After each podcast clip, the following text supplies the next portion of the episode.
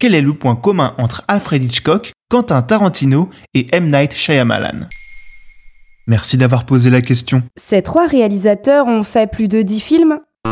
Non, Quentin Tarantino va s'arrêter à son dixième film.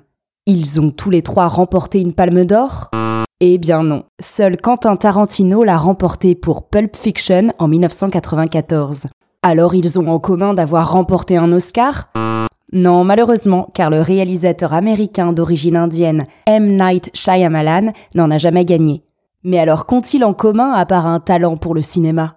Eh bien ils ont tous fait des caméos dans leurs propres films.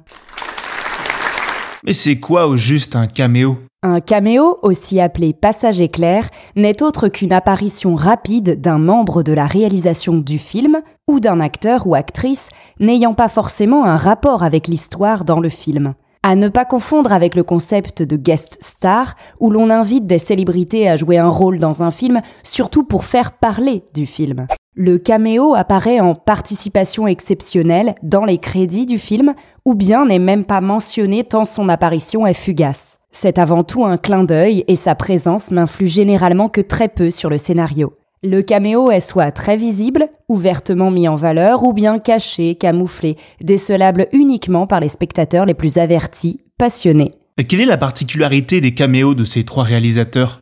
Alfred Hitchcock est connu pour ses caméos fréquents. Il apparaît dans 37 de ses films, ce qui en fait un trait caractéristique du réalisateur. Dès son premier film, The Lodger, sorti en 1926, le réalisateur apparaît à 2 minutes 51 de dos dans un bureau.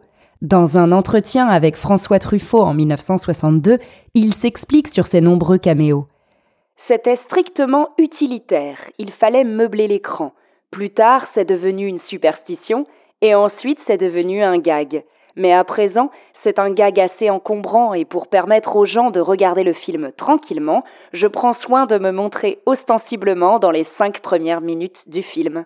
À l'instar du créateur de Psychose, M. Night Shyamalan interprète un rôle dans la plupart de ses films.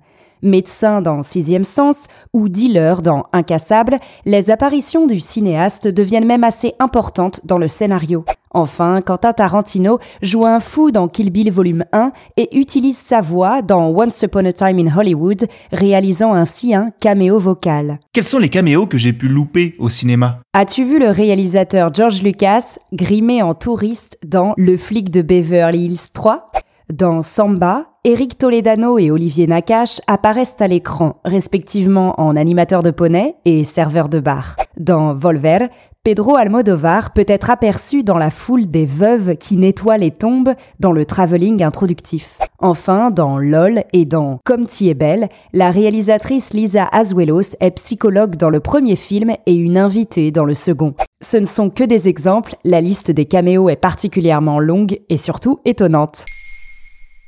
Maintenant, vous savez, un épisode écrit et réalisé par Carole Baudouin. Ce podcast est disponible sur toutes les plateformes audio. Et si cet épisode vous a plu, n'hésitez pas à laisser des commentaires ou des étoiles sur vos applis de podcast préférés.